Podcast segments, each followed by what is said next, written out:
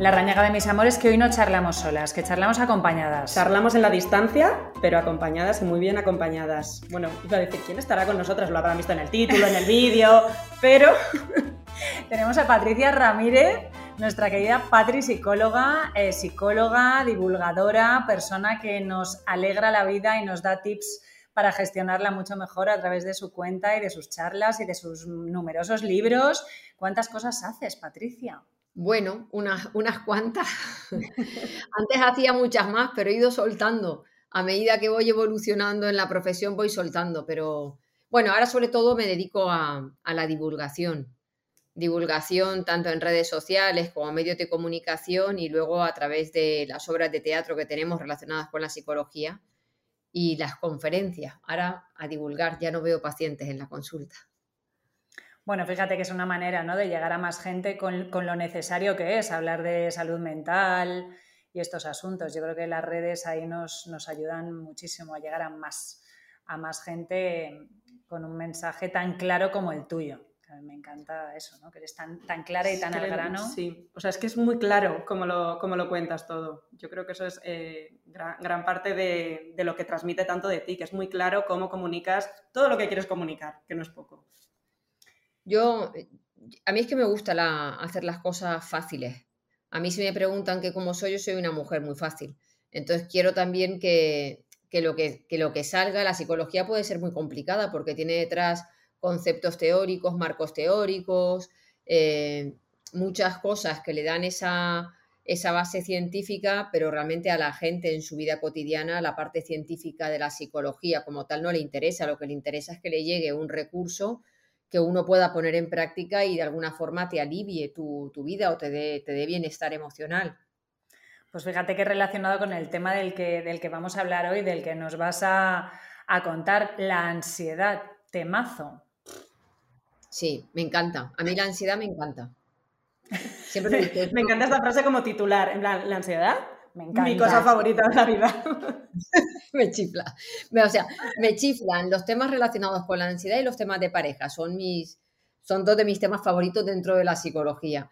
Pero la ansiedad me gusta muchísimo. Igual es que llevo dedicándome a la ansiedad 27 años en mi vida y me, y me gusta. Me gusta porque la ansiedad me da pena. Me da pena también la gente que la sufre, pero la ansiedad en sí, si le pusiéramos forma, yo le pondría forma como de koala o de peluche, pobre tica, porque yo creo que es una emoción que está ahí para ayudarnos a poner nuestra vida eh, a salvo cuando hay un peligro real, pero bueno, la hemos prostituido un poco porque la hemos, se, utiliza para tantas cosas que no son peligrosas y pues un término ya como muy, eh, bueno, pues que, no, no lo sabemos utilizar bien. O sea, convocamos, esto es como Pedrito y el Lobo, ¿no? Que convocamos a la ansiedad cuando realmente no la necesitamos porque existen otros recursos eh, que nos ayudan a manejar situaciones incómodas y al final, el día que nos haga falta de verdad, no sé si vamos a, la, la pobre va a estar hasta el gorro y voy a decir ahora que te ayude Rita.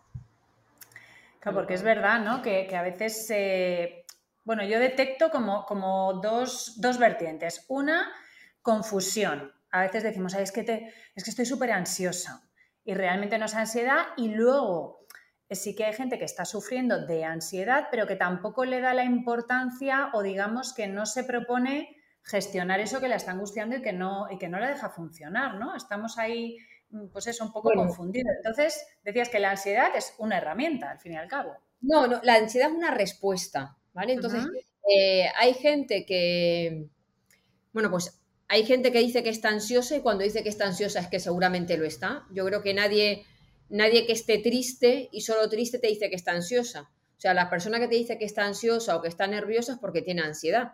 Y la ansiedad tiene muchas formas distintas de manifestarse. Puede manifestarse a nivel físico, con sensación de sequedad de boca, sudoración, sensación de, de, opresión en el pecho, o por ejemplo tensar las mandíbulas durante la noche y levantarte con ese dolor en la mandíbula, dolores de cabeza que se llaman cefaleas tensionales, hormigueo, adormecimiento de alguna parte del cuerpo o a nivel psicosomático, que son estas respuestas que da el cuerpo sin tener una enfermedad, como pueden ser diarreas, eh, problemas relacionados con la menstruación, o sea, tiene muchas formas de manifestarse, pero luego también a nivel cognitivo aparecen más pensamientos negativos, una sensación de abatimiento, de desasosiego. Entonces, como muchos de estos síntomas pueden confundirse con otras enfermedades, pues tú tienes, estás, llevas tres meses con diarrea, pues normal no es que te vayas a un psicólogo, te vas a un digestivo. Entonces hay mucha gente que sigue eh, forzando su vida y no, y no se escucha porque no sabe lo que significan los síntomas. Y cuando llevan cuatro años visitando cardiólogo, digestivo, internista, entonces alguien dice, a ver si va a ser algo psicológico. Y nos damos cuenta que es ansiedad. Entonces es cierto que hay gente que la detecta y te estoy ansioso y otra gente que tiene síntomas pero que no sabe ponerle nombre hasta que alguien le inspira y le dice lo que es. Pero de luego ninguno deberíamos aguantar la ansiedad. O sea, la ansiedad no es algo que decir, niña, mm, aguántate. O sea, la ansiedad es un síntoma que te está diciendo o que estás eh, sobrepasada con tus actividades o que te estás cargando de responsabilidades que no te tocan o que te estás preocupando de más por cosas que no son necesarias o sea, te está dando información. Entonces tenemos que escuchar para no escuchar de manera contemplativa de a ver qué, sino para poder reaccionar y poner, y poner soluciones. Es que fíjate, a mí me suena mucho esto a, bueno, esto es así, ¿no? O sea, la vida es así y me lo tengo que zampar. Em, y el, tú decías, ¿no? El no escucharnos. Es como, bueno, voy tirando, estoy en la rueda de hámster, voy tirando, voy tirando. Eh, y bueno, hasta que luego pasan, pasan cosas cosas más graves. Bueno, y ponerle también nombres que nos den como un poco menos de miedo, ¿no? Mm. Es que tengo mucho estrés, es que estoy nervioso, ¿no? O sea, como también a veces eh, disfrazarlo de, otras cosas que son como más cotidianas para, no enfrentar un poco realmente lo que nos está pasando. Mm, bueno, claro, es que muchas veces cuando muchas veces cuando te enfrentas a lo que está pasando te de alguna forma te obliga a tener que cambiar y hay mucha gente que no quiere parar la rueda pues porque no lo ven algo suficientemente grave o porque creen que en ese momento no pueden o porque la gente se cree imprescindible cuando ninguno lo somos. Entonces la gente sigue ahí, dale que te pego, dale que te pego y claro, tú sigues acumulando y el día que tu cuerpo o tu mente revientan, lo hacen de una forma extraordinaria. O sea, ya no es un herpes en el labio o ya no es una diarrea, igual se te queda paralizada la mitad del cuerpo o tienes la sensación de que pierdes visión. Entonces, eh, tenemos que aprender a escucharnos, por supuesto. ¿Y tú crees que hay gente que tiene más propensión a la ansiedad que otras personas o esto depende de la situación y de las circunstancias? No, no, no, no. Mira, biológicamente, pues las personas no somos iguales. Entonces, la ansiedad es una respuesta que depende de, bueno, de nuestro sistema nervioso simpático, pero sobre todo de cómo la amígdala, que es este centro emocional que tenemos en el cerebro, interpreta lo que nos está pasando. Entonces, hay gente que tiene una activación mayor y que es más vulnerable y que son las típicas personas que te dicen toda la vida, yo es que siempre he sido muy nerviosa. Yo, por ejemplo, no tengo ninguna vulnerabilidad a la ansiedad. A la tristeza un poco más, pero a la ansiedad no. Yo puedo ir pasa de rosca que yo no percibo la ansiedad ni los síntomas. Pero hay gente que es más vulnerable y las mujeres en edad adulta suelen ser más vulnerables también que los hombres. Entonces también hay una diferencia ahí de género respecto a, a la ansiedad. Pasa que también es que ahí hay, yo también veo a veces como un micromachismo porque llevamos cargando con que somos unas histéricas toda la vida. Eh, y oye, cuando tú tienes más propensión por ser mujer a la esclerosis múltiple, nadie te dice nada. Pero como tengas más vulnerabilidad a un tema relacionado con la salud mental, ya eres una histérica. La Histérica venía de útero y ya nos hemos quedado ahí como que... y no. Pero saber que somos más vulnerables está bien para poder poner remedio. ¿Y a qué se debe que seamos más vulnerables? Pues tiene que ser un, es, un, o sea, la explicación es biológica. Vale. Es un tema más biológico. Mm. Qué interesante. Esto pues no lo sabía, que era una cuestión pues biológica. Yo tampoco, yo pensaba que por todo lo que nos vamos echando en la mochila a nosotras, digo, hombre, pues normal. eso tampoco ayuda, eso tampoco ayuda. Porque las mujeres, yo creo que esto ya es algo más, más cultural, ¿vale? A nivel cultural, em, bueno, pues cuando nosotras estábamos en las cavernas, nuestra misión era eh, cuidar de los bebés mm, y proteger al hombre cuando venía y darle de comer, pero eh, estábamos dentro de la cueva y ahora nosotras hemos salido de la cueva porque trabajamos fuera, pero seguimos ocupándonos de lo que hay dentro de la cueva. Entonces, compaginar esos dos mundos es muy complicado, porque son dos trabajos a la vez y luego con ese nivel de exigencia y perfeccionismo que nos hemos puesto, porque queremos, queremos competir con ellos, eh, pues para tener las mismas oportunidades, pero para tener las mismas oportunidades, como vamos desde atrás, pues nos exigimos muchísimo y entonces entre la exigencia, el perfeccionismo, lo que tenemos fuera, lo que tenemos dentro, que no sabemos soltar, porque muchas veces es nuestra, también nuestra responsabilidad. A veces no es que no tengas la colaboración, sino que cuando la tienes, como las cosas no se hacen como a ti te gustaría, pues tú sigues ocupando de ellas. Entonces nosotros también, también tenemos que cambiar ahí el chip y dejar que cada uno haga las cosas a su manera. Y que si igual no se ordenan los calcetines por colores, pues tampoco pasa nada. Entonces, también nosotros tenemos que aprender, aprender a soltar sin el sufrimiento ese, que, hay cosas que tampoco son tan importantes y no podemos dárselo. Sí, esa sensación, ¿no? De que a veces parece que si dejas de empujar, el mundo dejará de rodar. Y sorprendentemente, un día te sientas y dices, oye, mira, el día, la noche, las horas. Sí, que hemos aprendido a relacionarnos desde ahí, ¿no? Desde el yo me encargo, yo es como mi manera de cuidar, mi manera de mostrar y cuando vamos a soltar eso también nos da miedo. Claro, porque ya no solamente te da miedo porque las cosas no se van a hacer como yo quiero, sino que nosotras hemos aprendido a que se nos valide y que se nos reconozca como, como responsables de todo esto. Ay, qué buena madre es, siempre está pendiente de todo. Ay, qué buena hija que siempre acompaña a sus padres al médico. Ay, qué buena hermana que está encima. Ay, qué buena, qué buena, qué buena. Y tú ahí con ese, eh, con esa sensación de reconocimiento por todo lo que haces hacia afuera y aprendes a tener éxito por todo lo que consigues en tu trabajo, como madre, como pareja, como hija, como hermana, como amiga, y, te descuidas tú. Claro. Y, te pasas y, cruzas la línea, claro.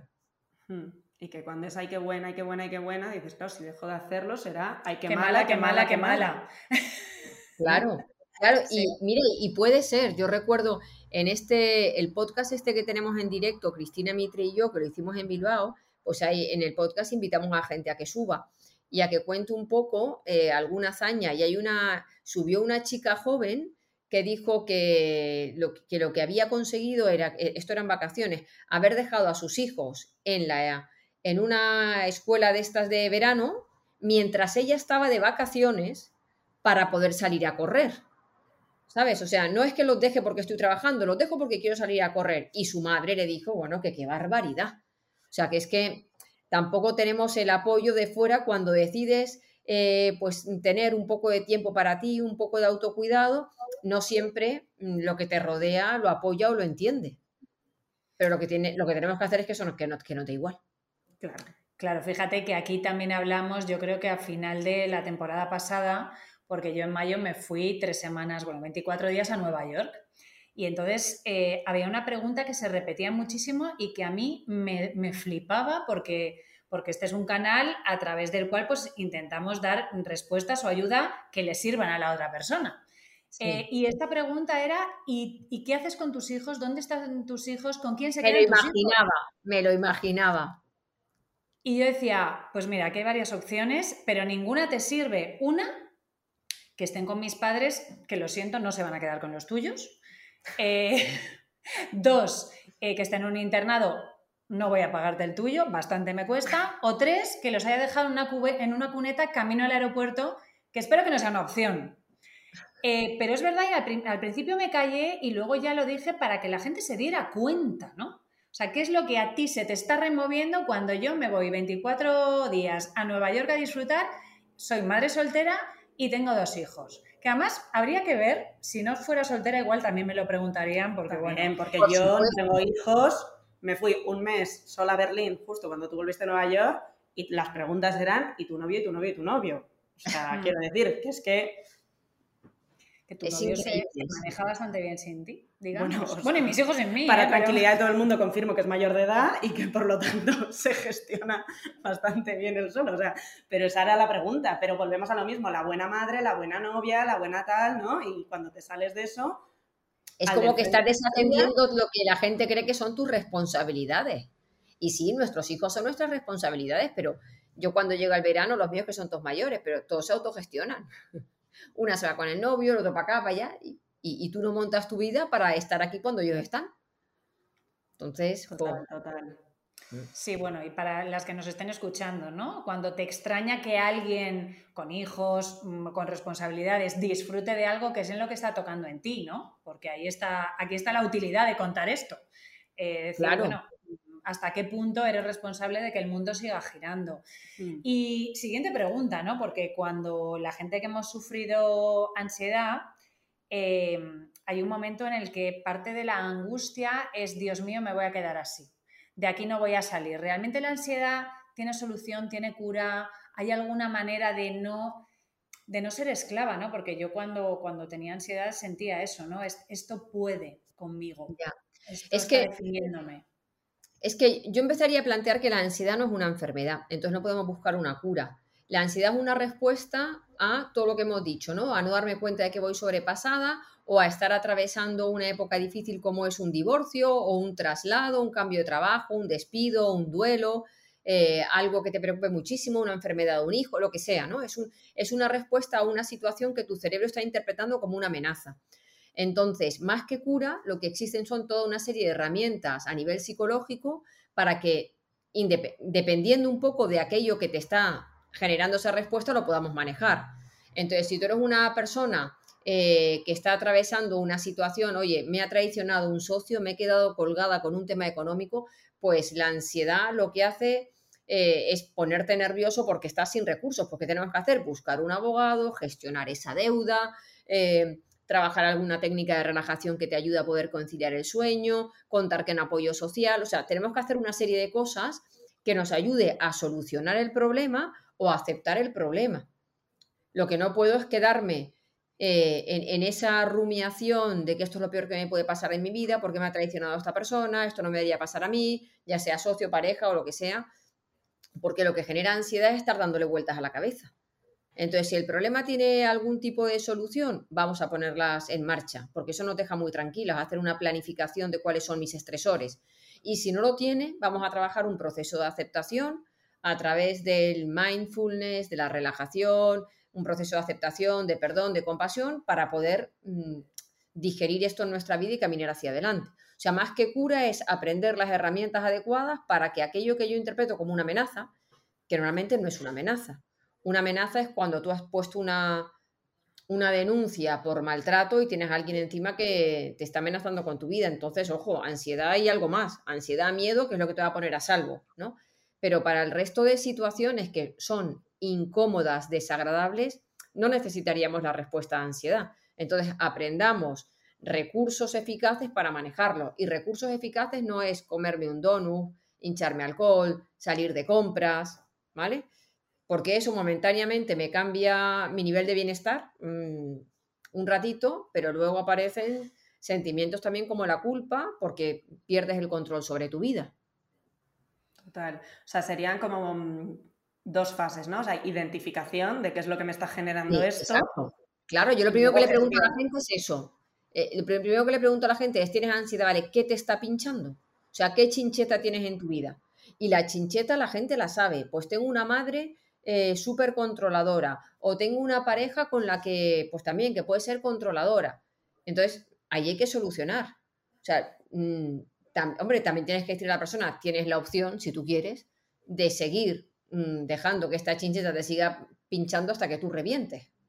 ¿no? Porque hay muchas veces que a la gente cuando le dices lo que tiene que cambiar, le cuesta, le cuesta la vida eh, alejar a una persona de su vida o tener que dejar un trabajo o tener...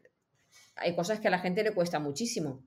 Entonces, cuando pasa eso, yo le digo, pues igual no has alcanzado el nivel de dolor o de sufrimiento suficiente para que, para que pongas fin a esto. Pero claro, mientras llega ese nivel de sufrimiento, tú estás deteriorando tu salud física y mental.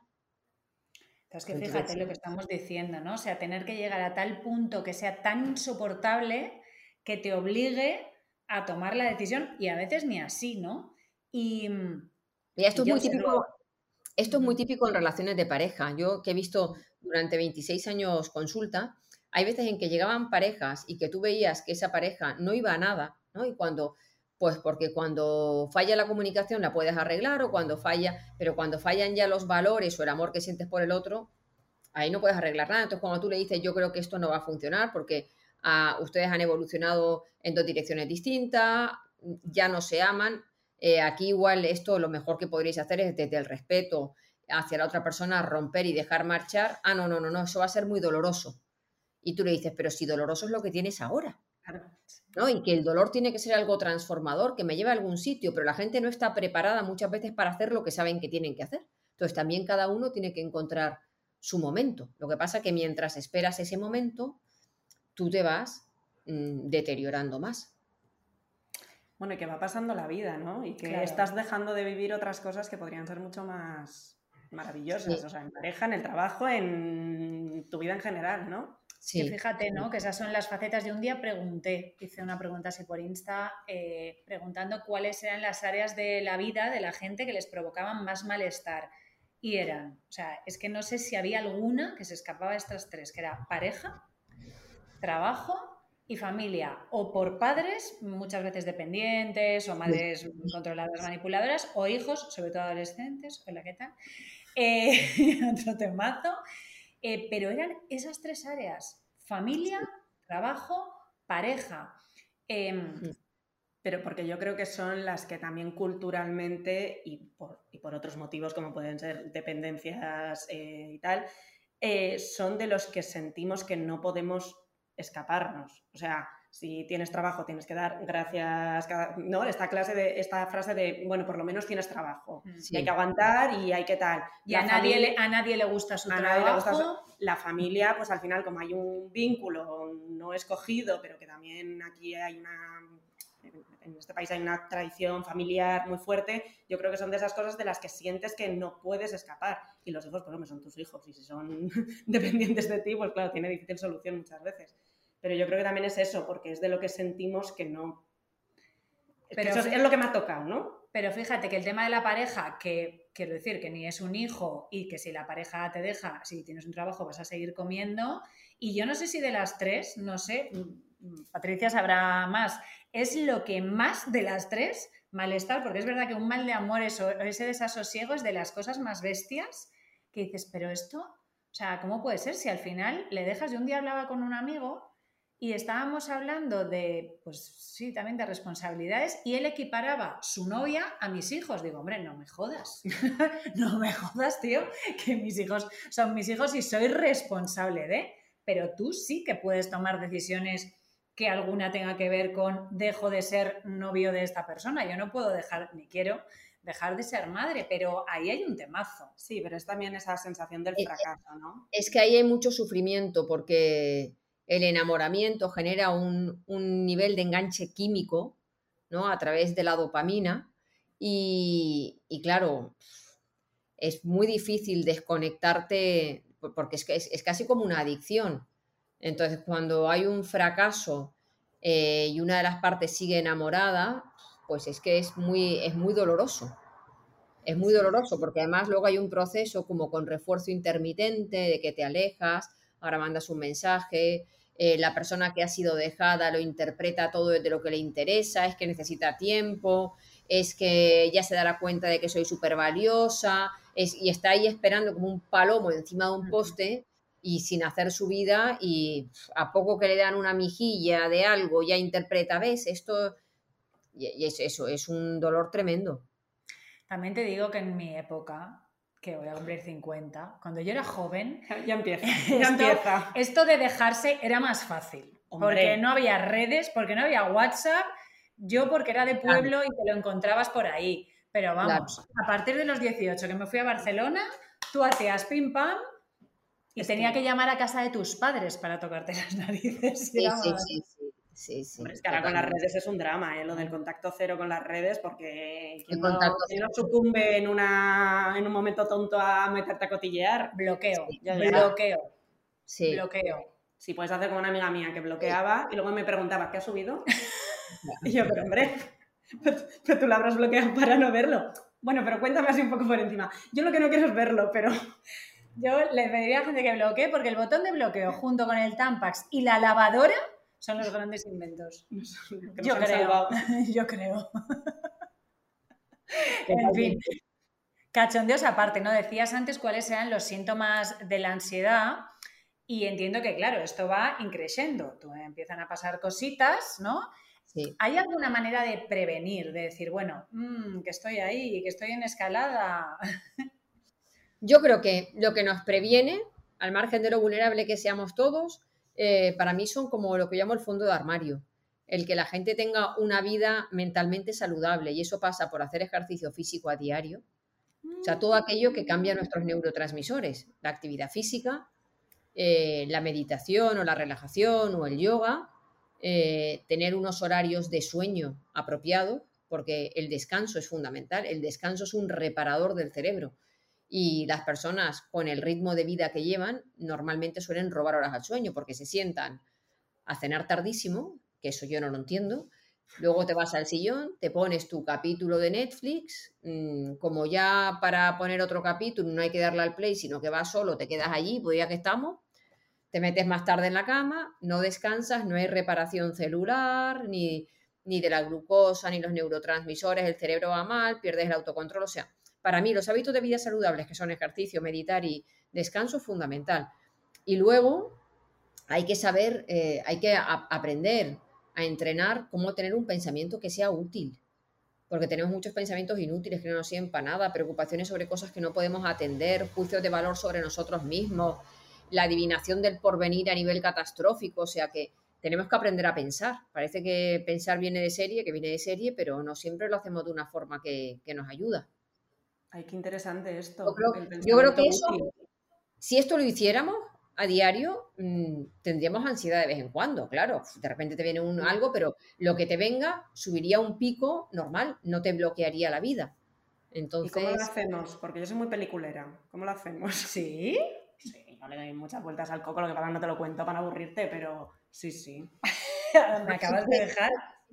Ojalá fuese algo fácil de explicar, mm, pero básicamente lo que se trata es en aprender a, a, que cada vez que aparezca algo con lo que solemos quedarnos enganchados, preguntarnos mm, si esto me, esto me sirve algo, esto me lleva en la dirección que yo quiero. Tú imagínate que tú que has engordado y que has cogido 5 kilos y empiezas a decirte qué gorda estoy. ¿Es un dato evidente? Sí, estoy más gorda que antes, claro. O sea, eh, pero ¿me sirve, ¿me sirve para algo decirme que estoy gorda? No. Claro, me, adelgaza decírmelo. No. Exacto, no te adelgaza, ni te hace sentir bien, ni te motiva. Entonces, todos aquellos pensamientos que no me sirven para nada y no me llevan en la dirección en la que yo quiero construir mi vida, tenemos que aprender a dejarlos en stand-by. En stand-by es no hablar con ellos la mayoría de las veces la que empezamos a, es verdad que estoy gorda, ponte a régimen, fíjate, métete aquí, es que deberías hacer esto, es que ya no has ido a hacer deporte, papá, papá, y nos enredamos, le damos mucha bola. Entonces deberíamos reconocer, estoy gorda, sí, ah, vale, bien, gracias mente, punto. Y ahí se queda. Es gracias mente, contigo no voy a hablar. O sea, me sirves para poco en este momento. En lugar de coger ese pensamiento y darle 20 vueltas hasta que me termino sintiendo fatal. Claro. ¿Vale? Y como ese, muchos más qué pasará con mis padres, hay que ver mi hermana que no me llama cuando la necesito y porque este tío no llama para pedirme. Todo eso, o sea, ¿esto me lleva a algún lado? No, y te darás cuenta que es el 80 o el 90% de las cosas que nos pasan en la cabeza durante el día. Total, total, total. Total, sí, sí.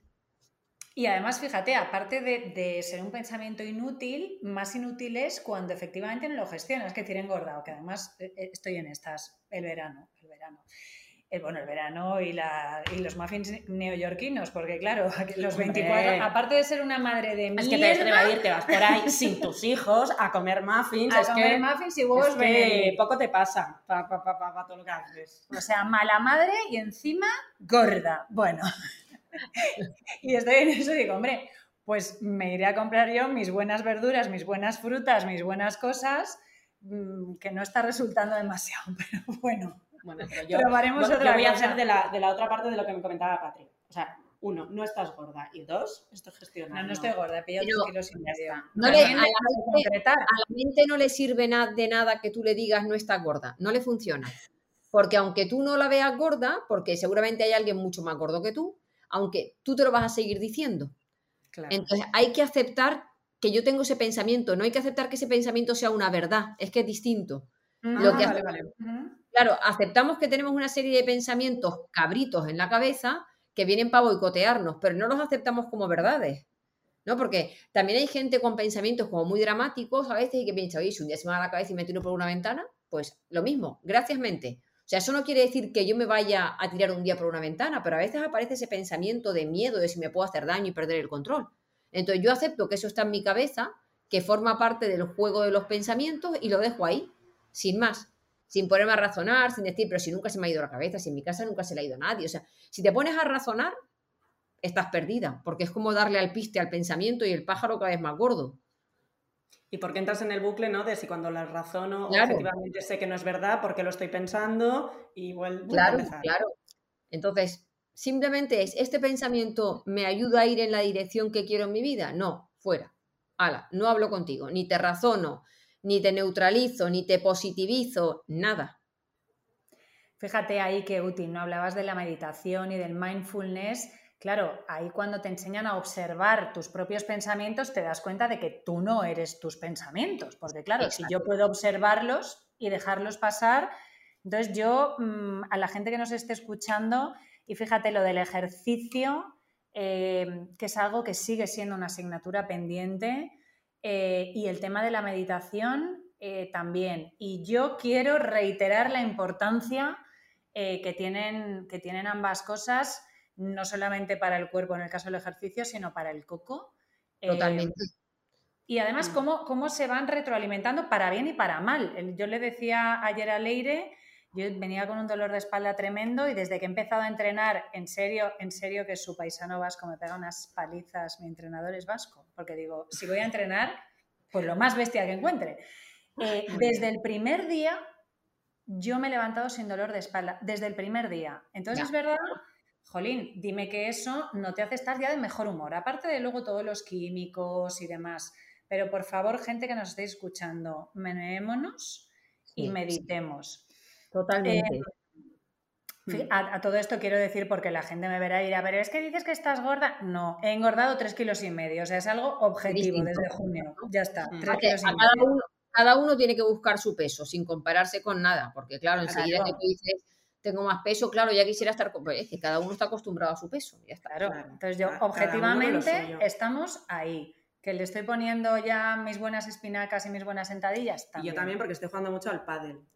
Es que, a ver, aquí hay otro clásico que no te habías comentado y es que en todos los episodios... Yo he empezado con el pádel hace eh, un mes y entonces en todos, los, en todos los episodios lo meto de alguna manera u otra. Y digo, para, para terminar creyéndote. No le contar al mundo que estoy jugando al pádel. Sí, ya, ya, podemos seguir hablando de otro tema, solo introducirlo. Ella y medio mundo, a mis hijos les ha dado también para el pádel, el otro día voy, me encuentro con otra amiga, digo... No, pero ahora, fuera bromas, em, yo que soy una persona que durante mi adolescencia y tal he hecho muchísimo deporte, porque yo jugaba baloncesto muchísimos años, entrenaba varios días a la semana, los sábados partidos, o sea, que he sido una persona muy acostumbrada a hacer ejercicio, los últimos años sobre todo me ha costado mucho mantener el hábito porque no era un tipo de ejercicio que me gustase porque iba al gimnasio, no me divertía, porque a mí siempre que he hecho deporte nunca ha sido por hacer deporte, ha sido pues porque jugaba al baloncesto y me parecía muy claro. ¿El qué, perdón? Que has hecho deportes en equipo. Justo. Y, y, entonces ahora estoy como que me hace mucha ilusión haber encontrado algo que me apetezca hacer porque he estado luchando mucho contra el no me apetece, pero lo tengo que hacer. Entonces, mm, yo creo que por eso también me he enganchado un poco, porque es un poco reconectar con esa parte de me lo paso bien haciendo deporte, que era una cosa que no estaba ocurriendo en la elíptica, objetivamente. Y yo, la pesa para arriba, la pesa para abajo, mira, me pongo un podcast pues para anestesiarme y a ver si se pasa la hora rápido, pero disfrutar, disfrutar. A mí me encanta que juegues a pádel porque como soy una mala madre, eso quiere decir que te puedes llevar a mis hijos a jugar algún sábado. Y ya está. Em, vale, entonces tenemos claro ese fondo de armario, no sé si queda algo más, ese ejercicio, ese pensamiento útil, etc. ¿Ese es el fondo de armario? Yo, creo que ese es el fondo de armario y bueno, son, muy importantes las relaciones personales, porque eso nos ayuda, eh, está visto que es una fuente de bienestar, de hecho la gente que eh, tiene relaciones personales positivas, que las disfruta, eh, pues tiene es hasta más longeva. Entonces hay que cuidar la red social. Hmm. Los entornos. Sí, los entornos trampolín, que es verdad que hay gente que de repente se echa novio y yo pensaba que solo pasaba a los 15, pero no, pasa a los 48 también, que desaparecen. No desaparezcáis, pero por vosotros, ya no por nosotros. Y luego la otra pregunta, ¿no? otra duda que tiene mucha gente, que es cuál es el papel de la psicoterapia y de la medicación, de la farmacología en, en el tema de la ansiedad, cuando una cosa, cuando la otra, cuando las dos. Mira, eh, yo soy totalmente partidaria de la, de la, medicación, porque creo que la medicación existe para algo. Entonces, ¿cuándo hay que valorarla? Como psicóloga no podemos recetar medicamento, pero el psicólogo sí tiene que saber discernir cuándo una persona eh, eh, está necesitada, pues porque ella sola no es capaz de salir de esa situación. Entonces, hay veces en que hay que dar un poco de ayudita para que la persona eh, pueda reaccionar y pueda realizar las actividades que tú como psicóloga le dices. Entonces, tanto, eh, y esto puede pasar tanto cuando estás triste y necesitas antidepresivos como cuando, oye, llevas un mes sin dormir, pues igual necesitas algún tipo de ansiolítico o algún inductor del sueño que te ayude a dormir y descansar un poco y luego poco a poco ir retirándolo a medida que la psicoterapia hace su efecto. Yo creo que psicólogos y psiquiatras tenemos que trabajar de la mano y tiene que haber ahí un trabajo multidisciplinar. Sí, bueno, claro, es que yo creo que el problema es cuando se necesita, o sea, cuando una cosa no va acompañada de, la otra. Claro, o sea, cuando solo es medicación, pero no hay psicoterapia. Yo desde mm. aquí quiero decir, porque esta es una conversación que he tenido con, muchas amigas eh, sobre la medicación, y es que te quedas enganchado. Yo he tomado ansiolíticos durante bastante tiempo, además, y jamás he sentido al dejarlo ni que lo echaba de menos, ni que dependía, igual que me he tomado un antibiótico y no lo he echado de menos, eh, pues siempre que sea pautado por un profesional, evidentemente, y porfa, lo de las terapias, esto es algo que repetimos también mucho por aquí, psicoterapia por psicólogo o psiquiatra formado en psicoterapia, eh, cuidadín, cuidadín con, las pseudos. Con las Es que es muy importante mirar al, sitio al que vamos, porque eh, cuando uno se siente mal, cuando uno está vulnerable, y se siente muy perdido, es, se agarra a un clavo ardiendo. Y entonces muchas veces buscamos profesionales o que no están formados o que eh, no tienen, bueno, pues, pues un coach sirve para, para lo que sirve y un psicólogo para otra cosa. Entonces, creo que sí que es responsabilidad de la persona que sufre buscar, eh, bueno, pues buscar esa ayuda. Y también fíjate, mm, yo cuando, ahora no estoy haciendo sesiones de coaching, pero cuando las hago, yo envío un formulario previo para asegurarme muy mucho de que lo que necesitas es un coach y no psicoterapia. Y muchísima gente que me ha mandado el formulario les he dicho no.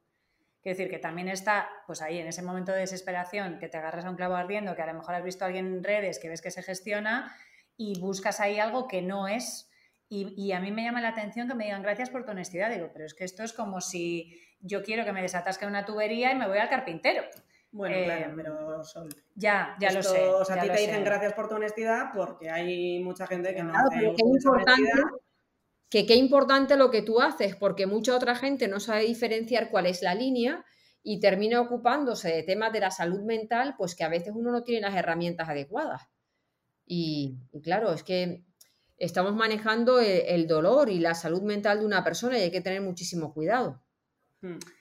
Nosotras es un tema que nosotras comentamos mucho aquí internamente, hicimos un episodio también sobre eso, que, porque nos da mucha rabia, ¿no? Cuando pues ves eso, los pseudos que les llamamos nosotros, sobre todo no por la eh, ineficacia de lo que están ofreciendo, sino porque se lo están haciendo personas que están en una situación de muchísima vulnerabilidad, ¿no? O sea, esto no es que me estás vendiendo una crema que igual no funciona todo lo bien que mm. debería, que mal, mm. pero mm. bueno, o sea, el daño es controlado.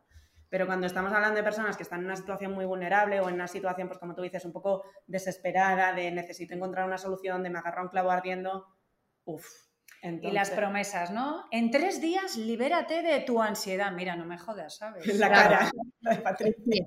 Yo no, no creo en nada que sea a tan corto plazo cuando se trata de tanto de tu salud física como de tu salud mental. Igual que no creo en la dieta de la alcachofa, que quítate 5 kilos en una semana, ahora que preparamos el verano, tampoco creo en que eh, temas tan importantes como la salud mental se vayan a tratar en tres días. Es que es imposible, porque para que tú cambies tu forma de interpretar la vida, aprendas a pensar de esa manera útil, hace falta un entrenamiento. Y todos sabemos que para coger un hábito, lo de los 21 días es mentira, que hace falta muchísimos más y mucha repetición. Entonces, no podemos engañar a la gente con cambios a muy corto plazo que luego no se van a mantener y que dentro de dos o tres semanas vas a estar otra vez igual.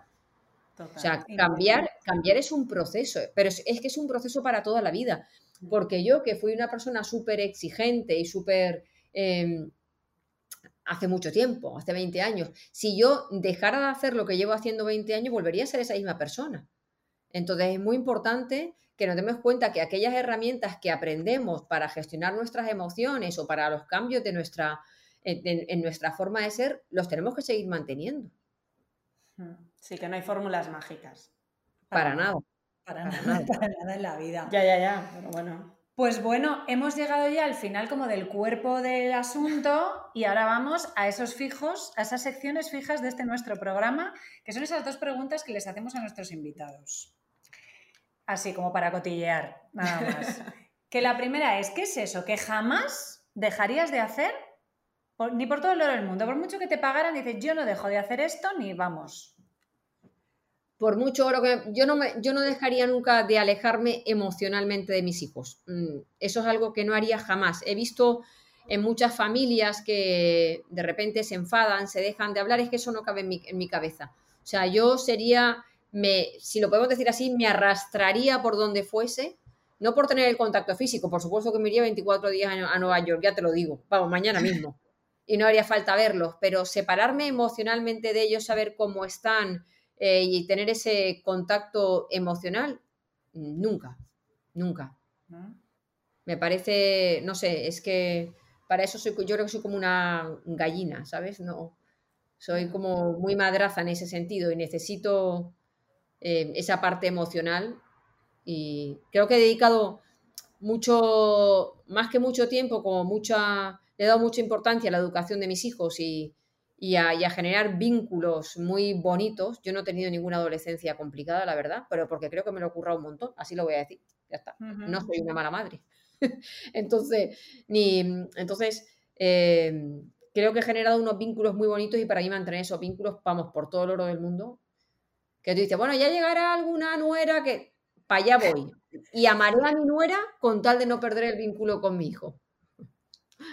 Total. Entonces, nunca dejarías eh, de tener ese vínculo emocional.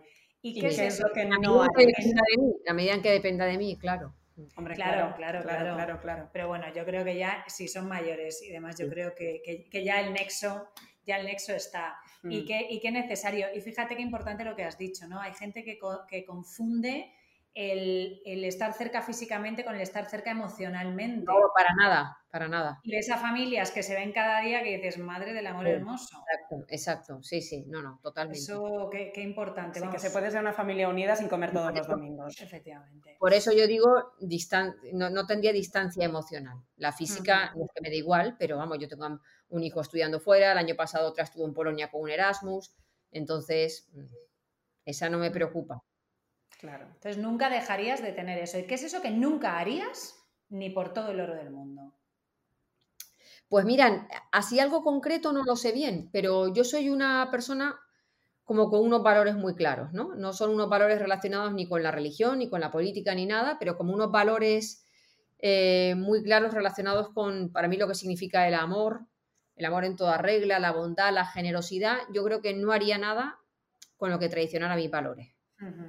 Eso para mí es algo muy importante. Los valores para mí son lo que rige mi, vida, las decisiones que tomo. Cuando la gente me dice, me cuesta tomar decisiones, siempre digo, piensa en tus valores, porque creo que cualquier decisión que tenemos que tomar en la vida tiene que venir previamente alineada con nuestros valores. Entonces, creo que, nunca puedo decir de este agua no beberé, pero creo que no, no cruzaría nunca la línea de mis valores. De hecho, yo dejé de trabajar en el fútbol de alto rendimiento hace unos años, ahora ha cambiado, pero durante muchos años para mí el fútbol estuvo prostituido por las casas de apuestas y todos llevaban en la camiseta una publicidad de una casa de apuestas. Yo dije que nunca más volvería a trabajar en deporte de alto rendimiento, dejé de escribir en, un periódico, dejé de escribir en el Marca, dejé de trabajar en el, en el fútbol de alto rendimiento, dejé de trabajar en todo mientras estuviese en las casas de apuestas por el medio. Y, y, eso sí. Sí, sí, eso es algo que siempre dice Sol también, que cuando tú tienes tus valores claros es mucho más fácil tomar decisiones. Claro, hay que tenerlos claros. Claro, eso es lo que no es fácil, pero hay que tenerlos. Bueno, es que no paramos a pensar en eso, pero bueno, eso es verdad. Importan. Y ahora vienen las recomendaciones. Eh, le dejamos a ella la última, que es la invitada. Venga, di tú, di tú. Vale, yo voy a recomendar una serie que se llama Minx, M-I-N-X, que está en HBO y Es una serie bastante divertida porque es eh, una chica, o sea, la sinopsis es una chica que quiere montar una revista feminista en los, como en los 60 o así. Entonces va como a una feria de editoriales a, proponer y le, le, dicen todos, ¿qué me estás contando si te piensas que yo te voy a financiar tu revista feminista, ¿no? En ese momento. Y el único que le financia es el que tiene la mayor revista porno de Estados Unidos porque le interesa ficharla para hacer eh, porno a la inversa, o sea, donde aparezcan hombres desnudos en vez de mujeres. Porque ve el negocio, ¿no? Y entonces ella tiene todo el rato los valores, esos dilemas entre es la única manera de hacer llegar mi mensaje, porque este es el único que me va a poner la, la pasta encima de la mesa, pero esto me chirría por todos los lados y es como esa batalla con todo el rato y como a ella también muchas creencias se le van cayendo por el camino cuando también conoce a gente que es de otra manera, que piensa de otra manera, y es, tiene un rollo comedia también, ¿eh? Y una estética así muy sesentera, bonita. Sí, sí, está en HBO Max y yo me la puse un poco así de un día que estaba en casa, va, esto mismo, luego dije, oye, pero qué guay esto. Pues mira, sí es recomendable. Pues yo es una peli que está en Prime, pero que, a ver, es una peli, pero son tres. Eh, Las recomendaciones de Sol siempre son así. O sea,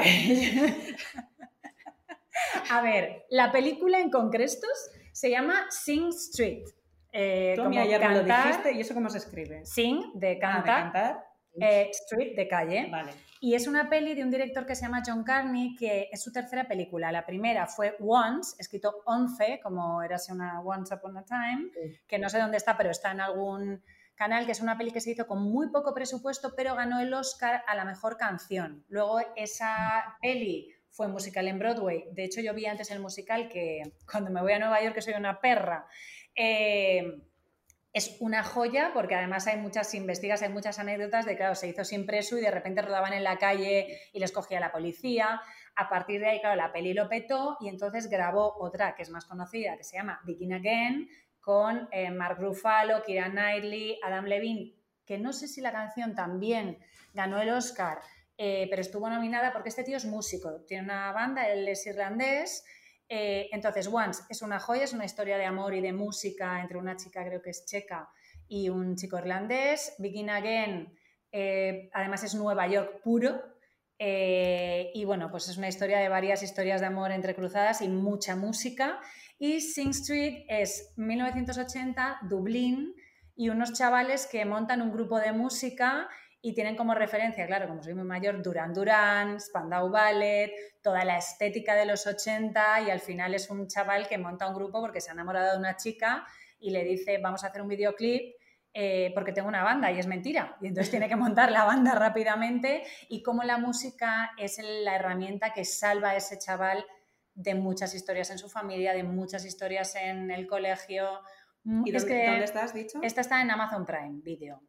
Eh, y las otras, pues no lo sé, pero están o en HBO o en Netflix, de esas cosas. Vale. Y yo recomiendo las tres absolutamente. Muy bien. Genial. subirla a Instagram, en un story tú has recomendado 37 cosas. Fenomenal. Y Patri, ¿tú qué nos recomiendas? Pues yo recomiendo eh, el último libro que, sobre el que he hecho un directo, que es un libro, bueno, no sé si de autoayuda, de autoayuda para a mí, pero de la buena autoayuda, se llama Meditar se me da fatal. Y es de Eduardo Jauregui. A mí Eduardo Jauregui es un psicólogo más de mi quinta, somos los dos del 71. Y es un tío que me gusta muchísimo porque siempre ha, ha hecho muchos temas científicos sobre psicología y humor. Y ahora, desde hace muchos años, es instructor de mindfulness y se dedica a esto y ha hecho un libro que me parece que el título es brillantísimo, porque cuántas personas somos las que meditar se nota fatal a pesar de que seguimos insistiendo en hacerlo. Entonces, el libro es el libro es brillante porque él escribe de una forma brillante y habla pues un poco de la meditación, el respaldo científico, trae un montón de prácticas guiadas, eh, tiene muchísimo humor en el libro contando las cosas, habla un poco sobre cómo eh, trabajar los pensamientos estos inútiles, cómo dejarlos estar. Entonces, creo que es un libro maravilloso. Meditar se me da fatal. Perfecto. A mí el título me parece brillante, desde luego. Yo que soy la, que se, la del marketing, a mí me parece un título, o sea, de estos que entras en la casa del libro, no sé dónde, y dices, hombre, si, si me lo ha escrito a mí, este va a ser, ¿eh? Este, me, pongo, me pongo aquí lo y medio de este porque... Pues querida, muchísimas gracias por tu sabiduría, tu conocimiento y por tu tiempo. Nada, a ustedes. Genial. Ha sido un gustazo que te animes aquí a, a, charlar con nosotras. A charlar sola. A charlar sola. Pues querida, un besazo y nos vemos pronto por las redes, por ahí. Exacto, por ahí nos vemos. Un beso. Adiós. Gracias, chao. Ellas charlan solas. Una charla de amigas entre Sol Aguirre y Leire Larrañaga.